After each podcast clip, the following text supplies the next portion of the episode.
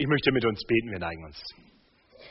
Vater, du mögest reden, das war unser Gebet, unser Lied eben gerade und das wollen wir dir auch nochmal sagen. Wir wollen dich bitten, dass du zu uns sprichst durch dein Wort. Hilf mir treu, das zu sagen, was du uns sagen willst und gib uns Ohren, um zu hören. Gib uns Herzen, die bereit sind, dein Wort aufzunehmen und sich verändern zu lassen. Und bau du so deine Gemeinde heute, morgen, hier. Und darum bitten wir in Jesu Namen. Amen. Wir treffen uns hier ja in einem etwas modernen Gebäude, vielleicht eher etwas untypisch für eine Kirche. Wie sollte eigentlich eine richtig schöne Kirche aussehen? Woraus sollte sie bestehen? Und zu welchem Zweck? Und was hat das alles ganz konkret mit dir persönlich zu tun?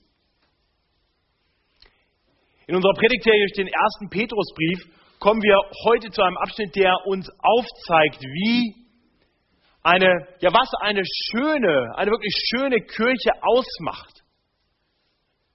Wir sehen in diesem Text, woraus sie besteht und wozu sie da ist. Und es ist meine Hoffnung für uns alle heute hier, dass wir erkennen, dass wir Teil dieses Baus sein sollten. Dass wir zu ihrer Schönheit beitragen. Auch wenn das viele nicht erkennen werden und nicht wertschätzen werden. Und meine Hoffnung ist es, dass wir gerade diesen Menschen ein helles Licht sind, etwas zeigen von dem, was Kirche wirklich ausmacht dass wir eine Kirche mit Strahlkraft werden, immer mehr. Unser Predigttext findet sich im ersten Petrusbrief. Wir wollen unsere Predigtserie auf der Durchreise damit fortsetzen. Der heutige Predigttext ist zu finden in Kapitel 2 ab Vers 4 bis zu Vers 10. Und wenngleich das kein ganz klassischer Pfingsttext ist, hoffe ich doch, dass wir sehen, dass für das, was in diesen Versen beschrieben wird, das Pfingstfest, Pfingsten, der an Pfingsten ausgegossene Heilige Geist von größter Bedeutung ist. Ich möchte uns ganz kurz den Kontext herstellen und kurz zurückschauen auf das, was wir bisher im ersten Petrusbrief gelesen haben. Wir haben gleich zu Beginn in Kapitel 1 gelesen, dass Petrus die Christen anschreibt, adressiert als auserwählte Fremdlinge. Er nennt die Christen so, weil sie einst in der Welt lebten, aber dann von Gott wiedergeboren wurden zu einem neuen Leben. Und so nun nicht mehr zu der Welt gehören, sondern zu Gott. Sie sind in dieser Welt nun Fremdlinge. Sie sind nur noch auf der Durchreise durch diese Welt hindurch hin zu ihrem wirklichen Bestimmungsort. Auf dem Weg dorthin, da werden sie, wenn es sein muss, Leid erleben, aber sie werden mit Sicherheit das Ziel ihres Glaubens erreichen, die Herrlichkeit Gottes. Petrus beschreibt das als ein herrliches Erbe, das wir eines Tages in Besitz nehmen werden.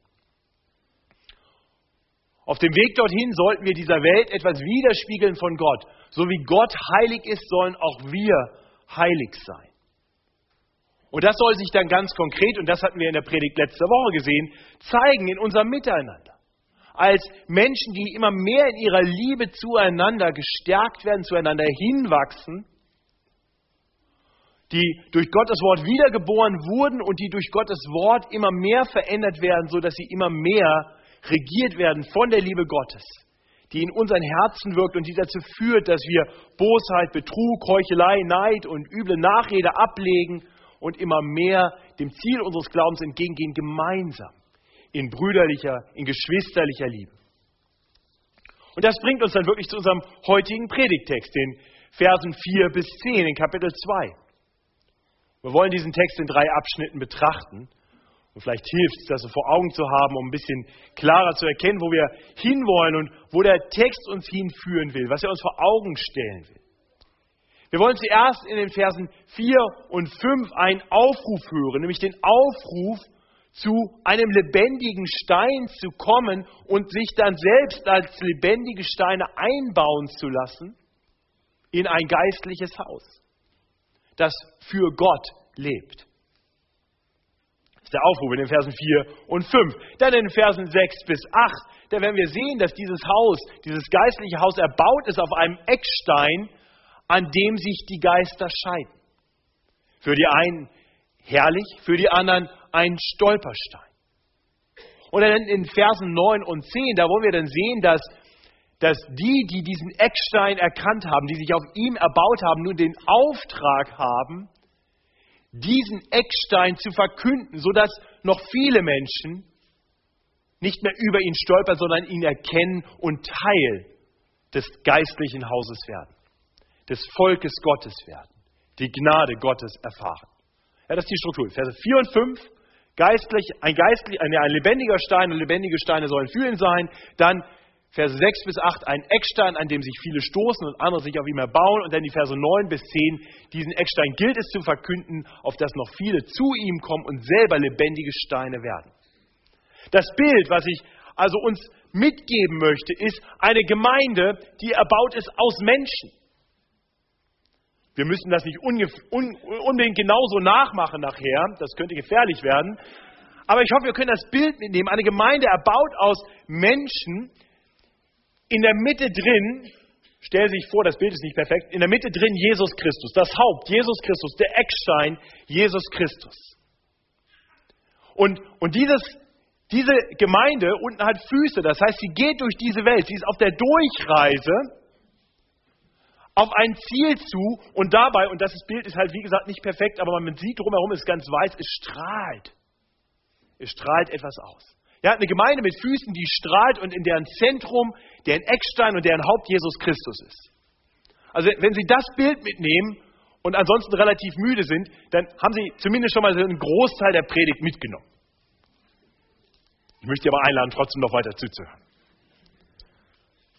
Also kommen wir zu den Versen 4 und 5 und wollen nun auf Gottes heiliges Wort hören. Ich lese uns die Verse 4 und 5. Zu ihm kommt als zu dem lebendigen Stein, der von den Menschen verworfen ist, aber bei Gott auserwählt und kostbar.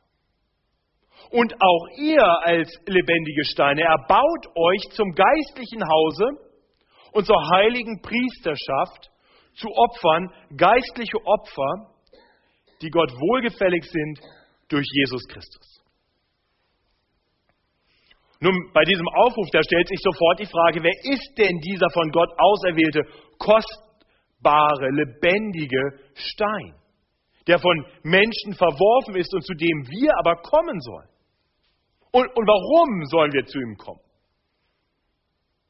Nun, wir sehen, dass Vers 4 einen direkten Bezug hat zu dem, was davor kommt. Und deswegen hilft uns ein Blick zurück auf die Verse davor, diese Fragen zu beantworten.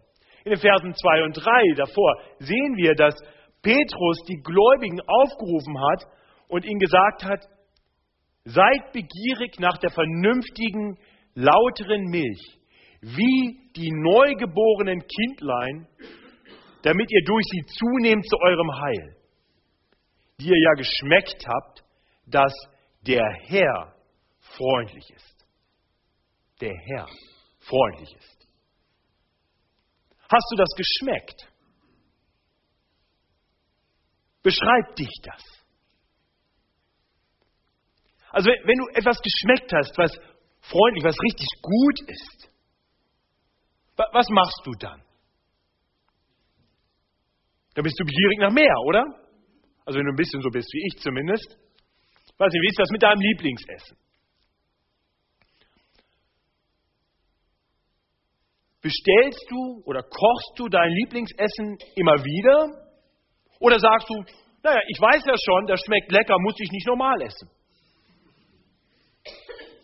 Nein, wenn wir, geschmeckt, wenn wir geschmeckt haben, dass etwas gut ist, dann wollen wir mehr davon. Und das ist genau die Aussage hier. Ist Jesus also köstlich für dich? Ist er für dich kostbar? So wie er hier in unserem Vers 4 nun beschrieben wird. Was macht ihn eigentlich so wertvoll, so kostbar? Nun, dazu müssen wir noch ein Stück weiter zurückschauen, nämlich in Kapitel 1, ab Vers 18, da hatte Petrus nämlich schon betont, wie gut und kostbar Jesus Christus ist. Dass er von Gott auserwählt war für etwas ganz Wichtiges und etwas ganz Wertvolles. Ich lese uns die Verse 18 und 19 aus Kapitel 1.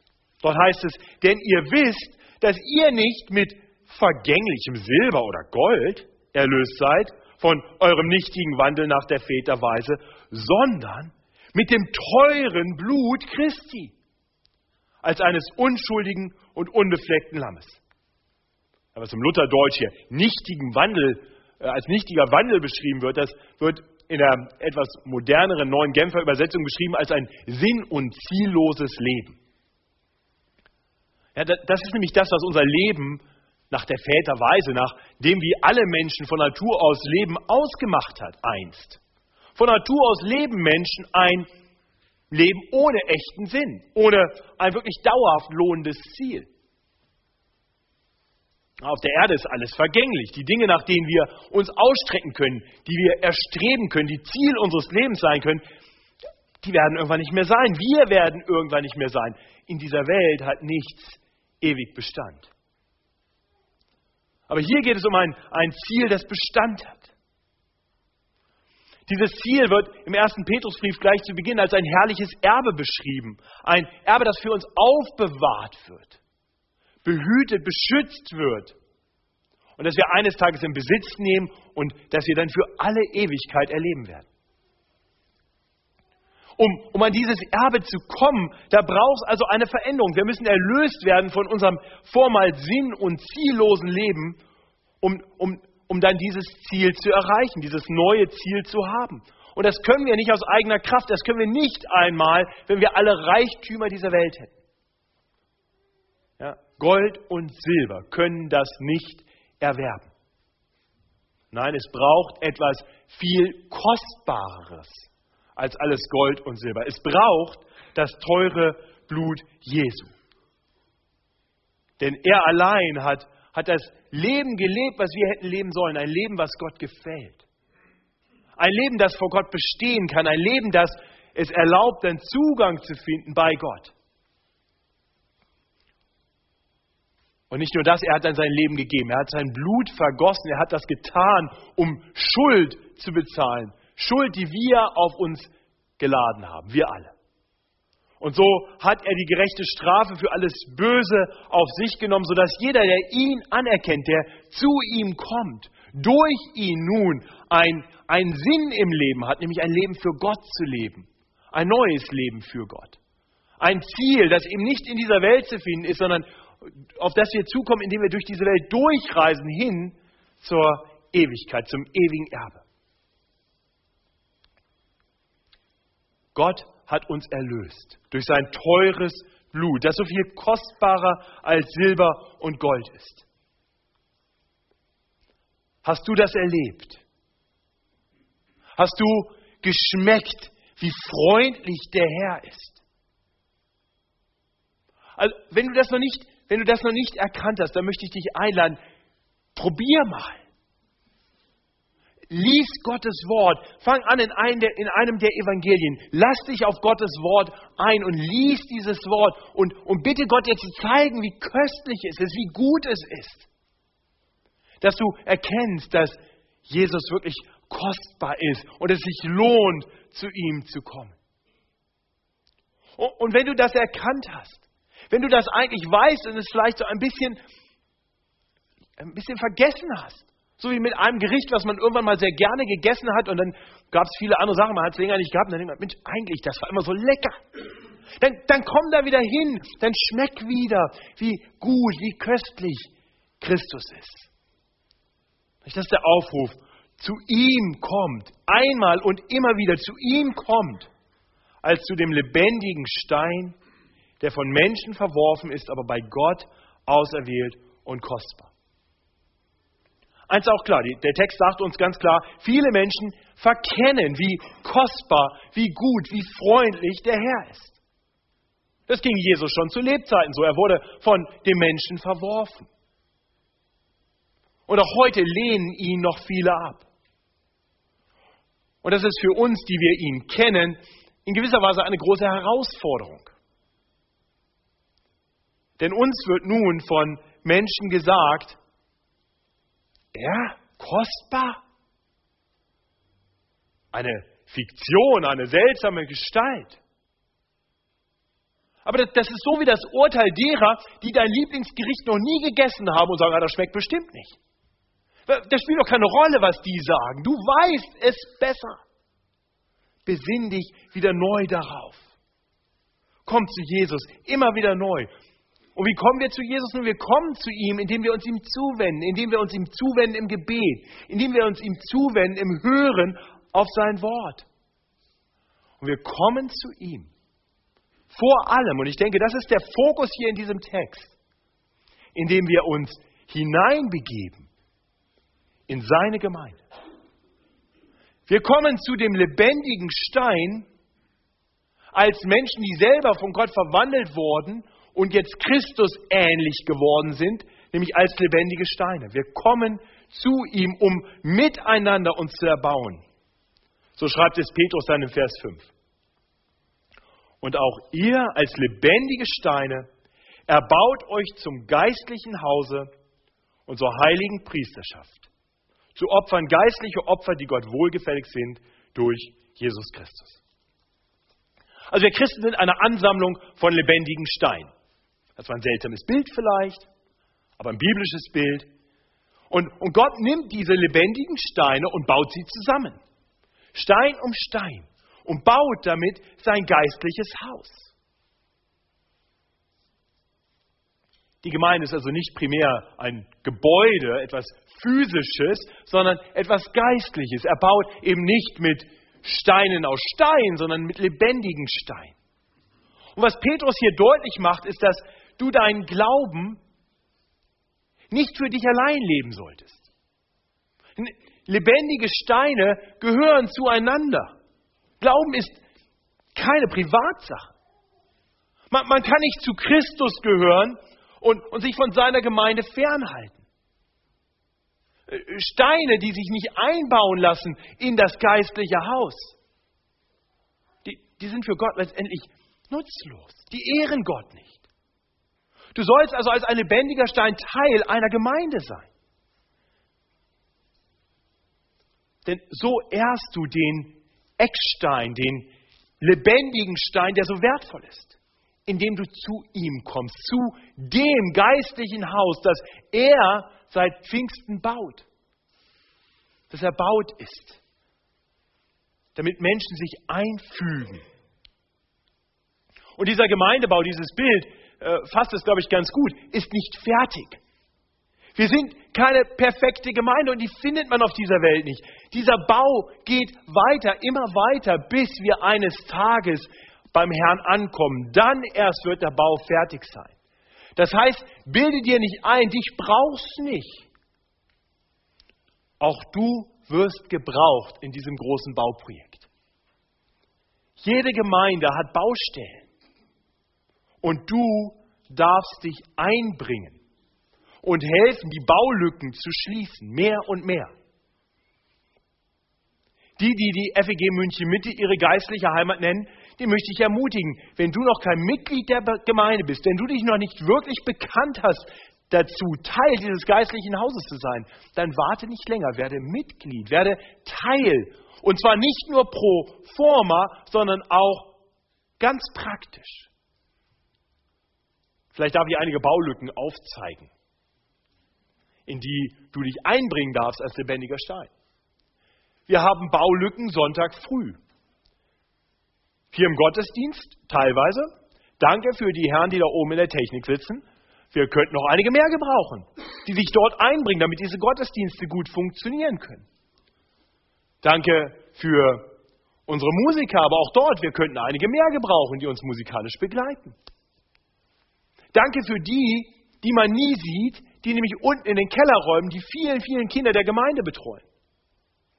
Und die haben ganz besonders Not. Wir brauchen unbedingt Mitarbeiter eigentlich in allen Klassen des Kindergottesdienstes. Und das Schöne ist, man kann sich morgens dort einbringen, sich einbauen lassen als lebendiger Stein und sich dann abends in den Abendgottesdienst begeben und sich dort erbauen lassen, damit der Stein wieder genug Substanz hat. Und es gibt viele weitere Orte.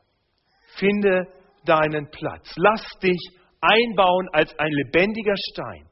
Komm immer wieder in die Gemeinschaft der lebendigen Steine. Komm zu dem lebendigen Stein, der bei Gott, bei Gott auserwählt und kostbar ist, auch wenn die Welt ihn verwirft.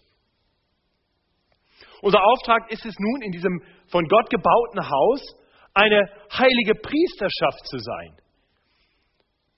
Eine heilige Priesterschaft zu Opfern, geistliche Opfer, die Gott wohlgefällig sind durch Jesus Christus. Jetzt wechselt Petrus hier für einen Moment die Metapher. Ja?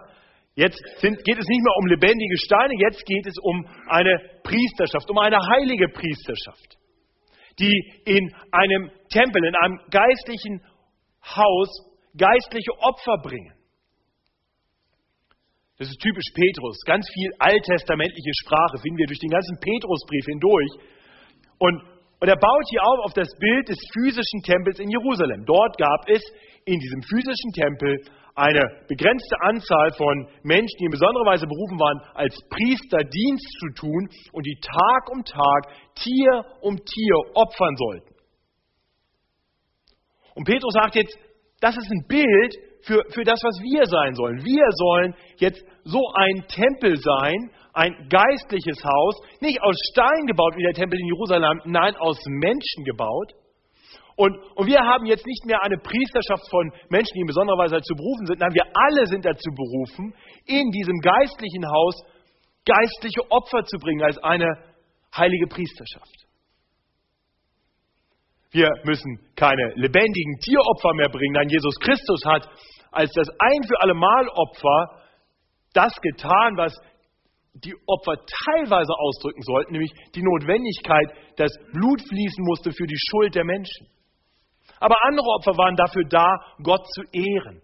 Und, und diese, dieser Aspekt, der lebt fort. Das heißt, wir sollen nun in diesem geistlichen Haus als eine heilige Priesterschaft geistliche Opfer bringen, also unser Leben einbringen auf eine Art und Weise, die das Haus erbaut, die Gott ehrt, die Gott wohlgefällig sind. Und ich hoffe, wir sehen, dass das Geistliche viel bedeutender ist als das Physische. Das Physische ist nur ein Bild des Geistlichen danach. Deswegen ist Pfingsten so ein froher Tag. Ein, ein physisches Volk konnte Gott nie so ehren, wie, sie, wie es sollte, weil etwas fehlte. Und in dem geistlichen Haus, da wirkt nun der Heilige Geist. Der Heilige Geist wurde ausgegossen. Der Heilige Geist hat uns wiedergeboren zu einem geistlichen, zu einem ewigen Leben. Er rüstet uns zu, er befähigt uns zum Gehorsam, wie es gleich am Anfang des Briefes heißt. Er rüstet uns zu, zu jedem guten Werk. Er begabt uns Und, und so ist es dieser Geist, der uns zu einer heiligen Priesterschaft macht, uns befähigt, geistliche Opfer zu bringen, die Gott wohlgefällig sind. Indem wir für ihn leben, mit ihm in der Gemeinschaft leben, die er gestiftet hat. Indem wir uns unter sein Wort begeben in aller Demut. Indem wir uns mit anderen zusammen vor ihm verneigen, ihn anbeten in Liedern und Gebeten und indem wir uns mit den Gaben, die er uns gegeben hat, einbringen in sein geistliches Haus zu seiner Ehre und zum Wohle der Gemeinschaft, die er gestiftet hat. Ich hoffe, wir sehen, was es bedeutet, lebendige Steine zu sein in einem geistlichen Haus. Das war der erste Punkt dieser Predigt und der mit Abstand längste. Wir lesen im Fortgang dann, wie Petrus anhand eines Zitats aus dem Propheten Jesaja erklärt, dass es wirklich alles entscheidend ist, wie wir uns zu diesem lebendigen Stein stellen, diesem auserwählten und kostbaren Stein, der hier nun als Eckstein beschrieben wird. Vers 6. Darum steht in der Schrift, siehe, ich lege in Zion einen auserwählten, kostbaren Eckstein, und wer an ihn glaubt, der soll nicht zustanden werden. Für euch nun, die ihr glaubt, ist er kostbar. Für die Ungläubigen aber ist der Stein, den die Bauleute verworfen haben und der zum Eckstein geworden ist, ein Stein des Anstoßes und ein Fels des Ärgernisses. Sie stoßen sich an ihm, weil sie nicht an das Wort glauben. wozu sie auch bestimmt sind.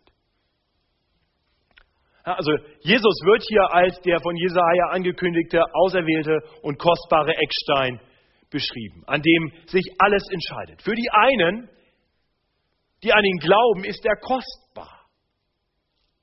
Und für die Ungläubigen aber ist der Stein, den die Bauleute verworfen haben und der zum Eckstein geworden ist, ein Stein des Anstoßes und ein Fels des, Ärgernis, des Ärgernisses.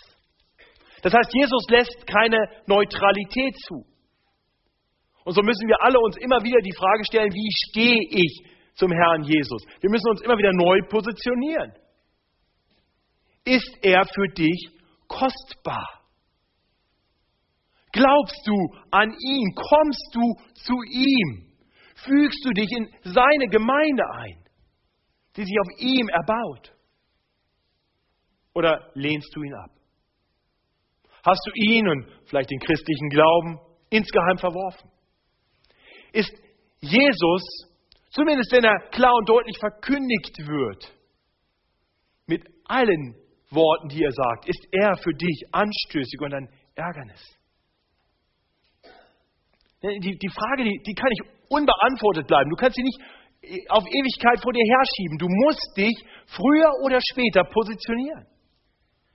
Und es ist alles entscheidend. Die, die an ihn glauben, sollen nicht zu Schanden werden, heißt es hier. Oder in moderneren Übersetzen, wer ihm vertraut, wird vor dem Verderben bewahrt werden. Aber wer sich an ihm stößt, der wird zu Fall kommen. Jesus Christus ist der Eckstein. Er ist der Eckstein, auf dem die Gemeinde erbaut wird. Ohne ihn ist alles, was wir hier tun, sinnlos. Wer nicht auf Jesus, den auserwählten, kostbaren Eckstein baut, der baut auf keinem zuverlässigen Fundament. Es gibt in dieser Welt viele Baumeister, die ohne diesen lebendigen Stein, ohne diesen Eckstein bauen, die ihn verworfen haben. Die Welt baut nicht auf Jesus. Die Welt baut auf Kommerz, auf Karriere, auf Sex, Drugs und Rock'n'Roll oder was auch immer. Und wehe, du bringst dann Jesus ins Gespräch. Das erregt Anstoß, das ist ein Ärgernis. Das war schon damals so. Als, als Jesus auf einmal in, in diese Welt hineinkam, da war das anstößig, das war ärgerlich, das war für eine Zeit noch ganz gut, als er Wunder getan hat und irgendwie ganz nett war, aber als er dann auch mal Dinge angesprochen hat, als er klar Position bezogen hat, da haben sich die Menschen an ihm gestoßen, sie haben ihn verworfen, sie haben ihn an ein Kreuz genagelt, sie haben ihn umgebracht. Aber der Stein ist lebendig. Jesus Christus ist von den Toten auferstanden. Er, er baut seine Gemeinde. Und, und nichts und niemand kann ihn daran hindern. Ihr Lieben, lasst uns darauf bedacht sein, dass er der Eckstein unserer Gemeinde ist. In, dass wir unsere Gemeinde auf nichts anderes bauen. Uns muss klar sein, dass an diesem Eckstein immer wieder gerüttelt wird. Es wird immer wieder Versuche geben, diesen Eckstein, diesen anstößigen, diese für viele so ärgerlichen Stein zur Seite zu schieben.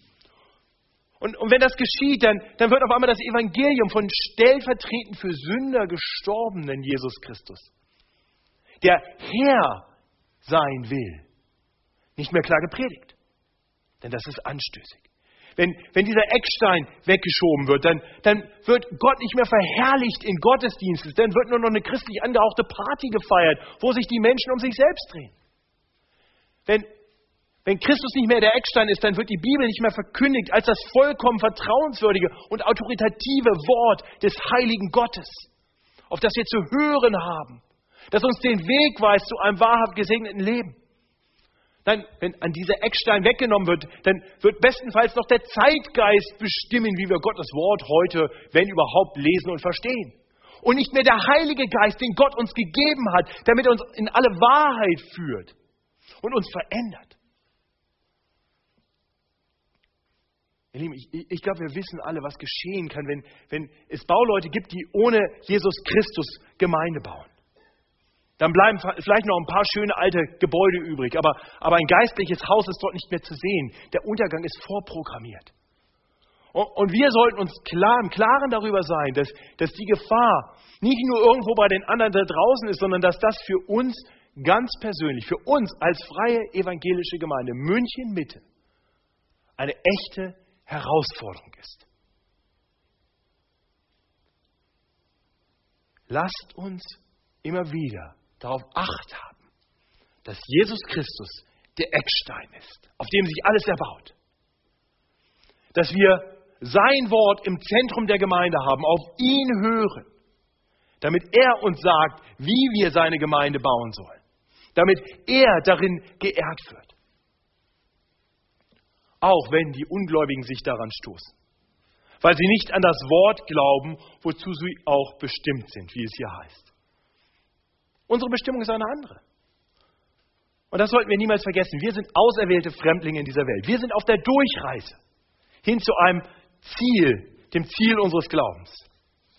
Und so erbauen wir uns als lebendige Steine in ein geistliches Haus, erbaut auf dem Eckstein Jesus Christus. Und in diesem Haus, in dieser Gemeinschaft können wir uns bergen inmitten einer uns feindlich gesinnten Welt. So sollte Gemeinde sein. Nochmal dieses, diese, diese Gemeinschaft von Menschen, von lebendigen Steinen, die unterwegs ist auf ein Ziel zu, das hell in diese Welt hineinleuchtet und wo man sich bergen kann, Arm in Arm, wie sie hier stehen. Das ist das biblische Bild von Gemeinde. Und das soll der Welt dann auch Zeugnis sein. Und darum geht es in den letzten zwei Versen. Ihr aber seid das auserwählte Geschlecht, die königliche Priesterschaft. Liebe Geschwister, hört das jetzt nicht als irgendwelche fernen Worte. Das sagt Petrus dir, wenn du Christ bist. Das sagt er uns als Gemeinde. Ihr aber seid das auserwählte Geschlecht, die königliche Priesterschaft, das heilige Volk, das Volk des Eigentums, das ihr verkünden sollt. Die Wohltaten dessen, der euch berufen hat, von der Finsternis zu einem wunderbaren Licht, die ihr einst nicht ein Volk wart, nun aber Gottes Volk seid und, und einst nicht in Gnaden wart, nun aber in Gnaden seid. Und wiederum greift Petrus hier alttestamentliche Begrifflichkeiten auf. Die Worte, so seltsam es für uns erst einmal klingt, auserwähltes Geschlecht, priesterliche, äh, königliche Priesterschaft, heiliges Volk, Volk des Eigentums, sind Worte aus dem 2. Mose 19. Das sollte Israel eigentlich sein. Und dann die Worte am Ende, das sind Worte aus dem Propheten Jesaja, äh, Hosea. Aus dem Propheten Hosea, das sind Worte, die wir vor zwei Wochen hier im Morgengottesdienst bedacht haben. Und Petrus zeigt uns hier das immense Privileg, das wir als Christen haben. So wie einst Israel gehören nun auch wir zu Gottes auserwähltem Geschlecht zu Gottes heiligem Volk auf der Durchreise durch diese Welt hin zu unserer Bestimmung. Da, wo sichtbar werden wird, wer der Herr der Herren ist, der König aller Könige. Da, wo das Reich völlig aufgerichtet sein wird. Und auf dem Weg dorthin, da sollen wir der Welt Zeugnis geben von unserem Herrn, der uns erlöst hat, der uns errettet hat von der Finsternis hin zu einem herrlichen Licht von der Finsternis eines sinn- und ziellosen Lebens hin zu einer herrlichen Bestimmung. Ihr Lieben, dieses wunderbare Licht, von dem hier die Rede ist, dieses wunderbare Licht, das, das sollte unsere Gemeinde durchfluten und das sollte dann auch nach außen strahlen. Und dabei ist es gut im Blick zu haben, dass wir ja auch einst, wie es hier heißt, da draußen waren. Dass wir auch einst nicht in Gnaden waren und auch nicht Gottes Volk waren. Wir waren einst auch Menschen, ob wir das bewusst oder vielleicht nicht so bewusst erlebt haben, die sich an Christus gestoßen haben. Aber in Erfüllung der Worte des Propheten Hosea dürfen wir heute sagen, dass wir Gnade erfahren haben, dass wir Gottes Volk sind dass wir so Fremdlinge in dieser Welt sind. Und wir dürfen darum wissen, dass Gott ein Meister darin ist, seine Gemeinde zu bauen mit Menschen, die einst ihn als Ärgernis gesehen haben. und die er genommen hat und komplett verändert hat, sodass auf einmal aus diesen eher Steine werfenden Feinden von Gottes Haus lebendige Steine wurden, die dann eingebaut werden. Und so ist es unser Privileg, durch diese Welt zu gehen, gemeinschaftlich Zeugnis zu geben von dem herrlichen Licht, was wir erlebt haben, von der Herrlichkeit unseres Herrn. Und wir dürfen das tun, zum einen in unserem Miteinander, dass die Welt an unserem Miteinander erkennen kann, dass wir Jesu Jünger sind.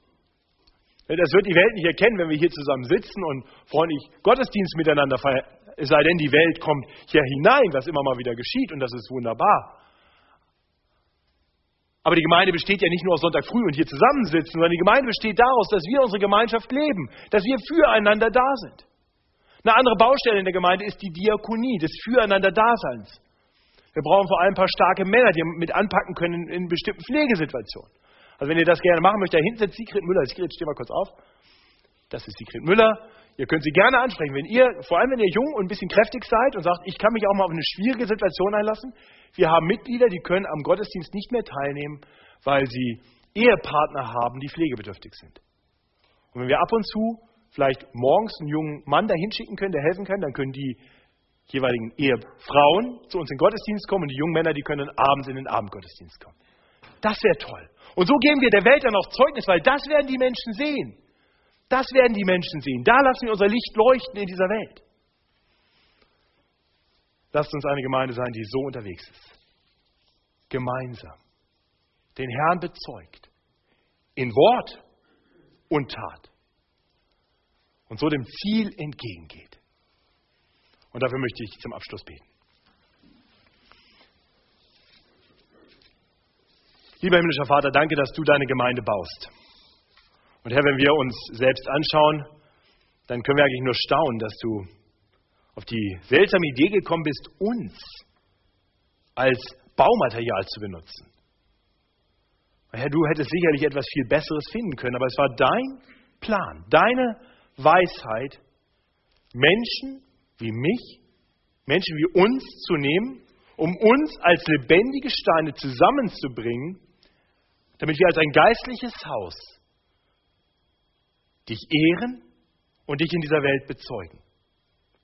Ja, und so bete ich, dass wir Gemeinde nicht leben als etwas, was vor allem mit einem Haus zu tun hat oder mit anderthalb Stunden am Sonntagvormittag, sondern dass wir erkennen, dass es unsere Lebensbestimmung ist, lebendige Steine zu sein, die sich miteinander erbauen und Zeugnis geben von unserem Baumeister, dem Herrn Jesus. Herr, danke, dass du in dieses Haus Leben hineingegeben hast durch deinen Heiligen Geist. Dass dein Geist uns erfüllt mit wahrem Leben. Dass er uns zurüstet, dich wirklich verstehen zu können. Und dass er uns Mut gibt, dich zu bekennen in dieser Welt. Herr, so tu das zu deiner eigenen Verherrlichung und zum Wohle deiner Gemeinde. Amen.